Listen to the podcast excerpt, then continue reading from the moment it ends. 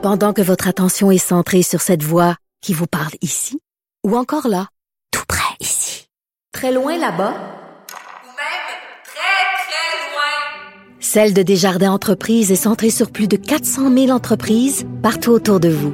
Depuis plus de 120 ans, nos équipes dédiées accompagnent les entrepreneurs d'ici à chaque étape pour qu'ils puissent rester centrés sur ce qui compte, la croissance de leur entreprise. Le retour de Mario Dumont, le seul ancien politicien qui ne vous sortira jamais de cassette. Mario Dumont et Vincent Dessureau. Cube Radio. Et en studio avec nous, des bouteilles de vin fermées, qu'on est au travail quand même.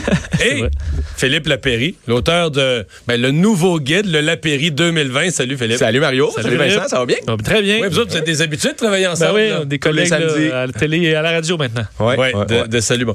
Euh, Qu'est-ce qu'il y a de nouveau dans le 2020? 100% renouvelé. C'est important dans la vie, on devrait jamais être acquis, mais toujours conquis. Donc, on, on paye sur le bouton reset et à chaque année, on se retrouche les manches à partir du mois de Toi, janvier. tu repars pas, mettons, avec le même vin, l'édition Jamais, 2010. jamais. On veut pas que, on veut que les gens, année après année, mettent la main sur le guide en disant, OK, je fais des découvertes. Tu sais, euh, je dis souvent que ma blonde fait un pâté chinois puis de la lasagne qui est excellente, mais j'en mangerai pas tous les soirs. Le vin, c'est la découverte. Tu sais, qu'on aime ou qu'on n'aime pas le système de, de la façon de fonctionner de la SAQ, il y a quand même bien 10 000 sortes de vins différents qui sont disponibles chez nous. À peu près 15 à 20 C'est 000.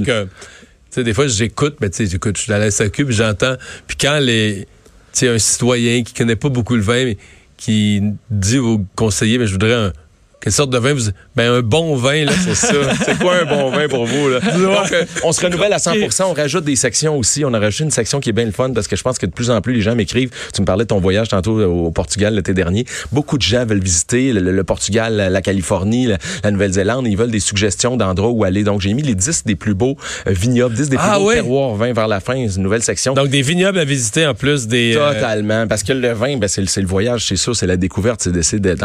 tu prends ton passeport, tu te bookes un d'avion, puis tu vas te promener, tu traînes tes sandales, tu traînes tes bottines à travers les, quatre coins du globe, tu essaies de découvrir parce que c'est beau la bouteille, mais il y a tout- tout- tout- plein de choses autour. hein, la, la- la- la bouffe, les artisans. le- je Parce que ça- beaucoup Phil, de gens qui, s'intéressent au vin, mais à un moment donné, ils vont faire un voyage, vont aller visiter un vignoble, puis là, ça clique. Là, puis là, il- là, ça devient vraiment une passion à Une partir de fois là. que tu rencontres un artisan du vin sur son terrain de jeu, tu vois plus jamais le jus de raisin fermenté de la même façon. Tu as encore plus de respect pour le vin parce que tu vois le boulot. Surtout si tu participes pendant deux, trois jours ou deux, trois semaines à l'élaboration ou au vendange ou aux vinifications, tu fais comme, OK, à partir de là, là je vois plus la bouteille de vin comme juste un produit alcoolisé ou même un vulgaire objet de Non, spéculation. parce que c'est, c'est tout un, parce que pour connaître des, ben, des vignerons québécois, là, j'ai pas d'amis vignerons dans d'autres pays, mais québécois, c'est tout un processus, là, du printemps où, là, les petites pousses, les petites, sur le cépage, ça commence à sortir, puis là, faut plus qu'ils étaient nerveux parce qu'une fois que les feuilles sont sorties, il faut plus qu'il y ait de gel qui viendrait les briser. C'est pour ça que les vignerons québécois, depuis 3-4 ans, ils sont bien chanceux qu'on n'ait pas vraiment de printemps au mois de mars et avril. Le, petit- le petit bourgeon, là,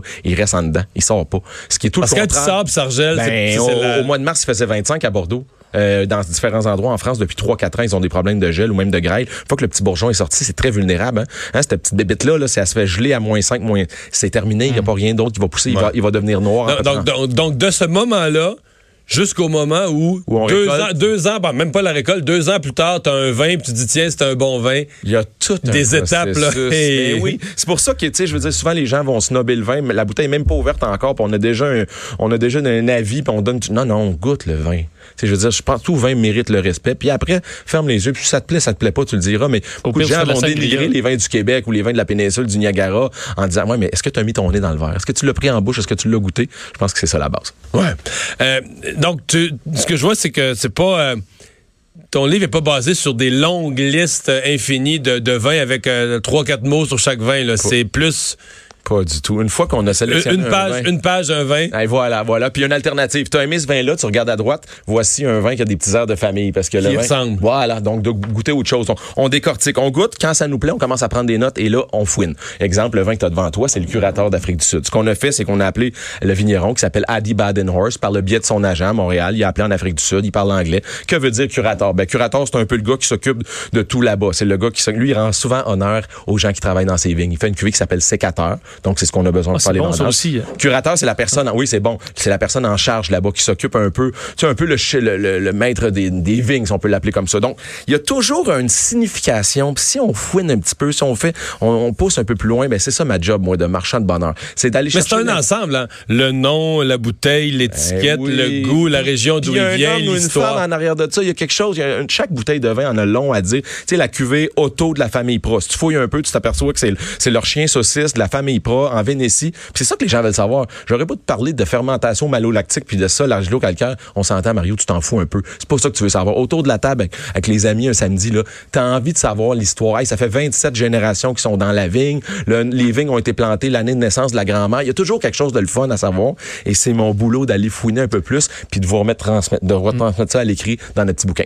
J'avais visité le, c'est drôle parce que le Brolio, Oui. un italien bien connu, mais la famille du baron Ricassoli, là, qui font tous Ricassoli, les, ben oui. Ricassoli, on va le dire à l'italienne, qui font le Brolio.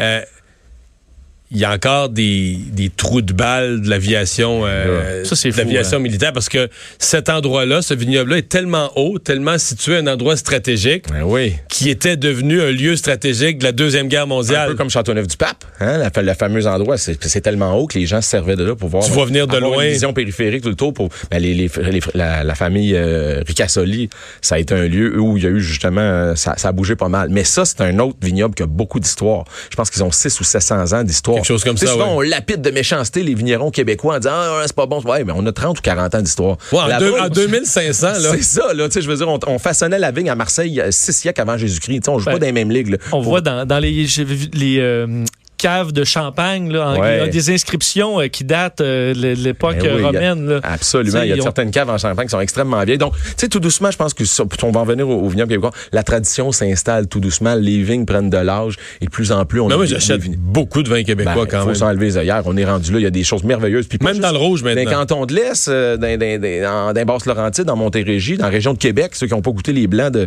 du vignoble Sainte-Pétronée de Louis Deneau, c'est formidable. J'ai plus de plaisir à, à goûter bien des vins du Québec que de vins qu'on peut retrouver en Afrique du Sud, en Nouvelle-Zélande ou même en Argentine ou au Chili. Est-ce que, parce que c'est quand même la, la question qui vient un peu avec l'époque, mais les changements climatiques, là, Ouais. parce que tu le disais, il y, a- il y a quand même eu des difficultés météo en Europe. Je me souviens, moi, qui aime beaucoup le Chablis, là, à chaque année, on dirait qu'il y a une catastrophe qui arrive dans ce coin-là. Ouais. Est-ce que ça aide quand même certains sec- secteurs? Est-ce que ça pourrait aider le Québec et nuire à d'autres endroits? Est-ce que tu suis ça quand même? Chez nous, ça nous touche moins. Par contre, si on voit des, années de canicule comme il y a eu, comme 2003, a été vraiment une année de canicule. Souvenez-vous, c'est l'année que Jacques Chirac était au Québec. Moi, j'étais allé au Berge Atelier pendant 19 jours, on s'est occupé de lui.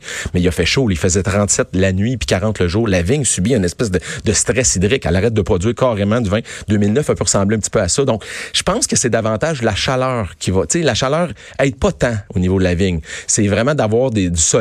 Donc, faut pas penser qu'avec le- les En réchauffements fait, c'est la chaleur humide qui est pas Ouais, terrible. on trouvera pas de la Syrah à l'île d'Orléans de de Ah oui, je pense, comprends. Tu je comprends? comprends. Ça peut aider tout doucement à long terme, mais ça peut davantage nuire. Il y a certains endroits en Australie qui ont beaucoup de problèmes avec ça. On pensait pas il y a 20 ans ou il y a 30 ans qu'il allait avoir des bulles qui allaient se faire dans le sud de l'Angleterre. C'est pourtant le cas. Il y a des vins, des vins mousseux exceptionnels qui se font dans le sud de l'Angleterre. Alors que jamais on aurait pensé que ça aurait été un terroir euh, pour, pour un endroit pour faire du vin. Donc tout doucement, il y a beaucoup de changements qui se font. D'ailleurs, il y a Michel Bouffard, une sommelière ici de Montréal, qui est en train de faire un gros, un gros événement sur les changements climatiques puis euh, ce qui entoure le vin qui va avoir lieu à Montréal au mois de novembre. Ça va être vachement intéressant. Donc, l'Apéry euh, 2020, c'est disponible euh, bientôt Partout maintenant depuis déjà. oui. avant-hier, Depuis euh, avant-hier, ok. Neuvième mouture, 100% renouvelé, des accords mais et vins, des anecdotes de voyage, des photos drôles. On se prend pas au sérieux, on n'a jamais le nez en l'air, on l'a tout le temps dans le verre. Donc c'est c'est de mobiliser, c'est d'essayer de réunir 300 coups de cœur qu'on a eu dans l'année sur à peu près 2020 qu'on a goûté, un petit 19,95 et Mario, il y a pas 300 coups de cœur. là, 300 quand coups de cœur au total. Un par jour, donc tu seras capable de faire le tour. hein. Mais, Il y a- il y mais a Phil, pas tu sais que t'en vendrais, par... mettons que tu copies-colles à chaque année puis tu changes deux, trois pages, là, tu sais que t'en vendrais pareil. Non, je prendrai jamais Non, hein. les gens. C'est vraiment pas ton ça. genre. C'est ça qui m'impressionne. Et puis les Québécois, plus ça va, plus je pense qu'ils connaissent ça. Puis je pense qu'il Ben, faut pas essayer de les duper. faut mettre la crème là-dedans. Puis si tu fouines, tu trouveras jamais une page de publicité. Aucun de mes neuf guides. On n'est pas là pour euh, non plus flatter l'ego d'un vigneron cool qui nous a reçus à coucher puis qui nous a donné du foie gras puis de la truffe. Non, non, on reste impartial avec mes collaborateurs. On goûte. Quand c'est pas bon, on n'en parle pas. Quand c'est bon, on lève le drapeau au maximum et on le met dans le guide, tout simplement. Ah, c'est bien. Quand c'est pas bon, on n'en parle pas. Oui, ben, une un mauvais vin, c'est comme une mauvaise personne. Tu laisses ça en arrière de toi, t'avances, puis tu la laisses, la laisses à noyer tout T'es pas obligé d'écrire sur Internet que, que, que Non, c'est pas non, bonne. non, que c'est juste du positif. C'est 300 juste- belles Ben, je vois le verre de vin toujours à moitié plein, non pas à moitié vide, Mario. Merci Philippe. Bonne chance. Salut, Dani. Bye bye.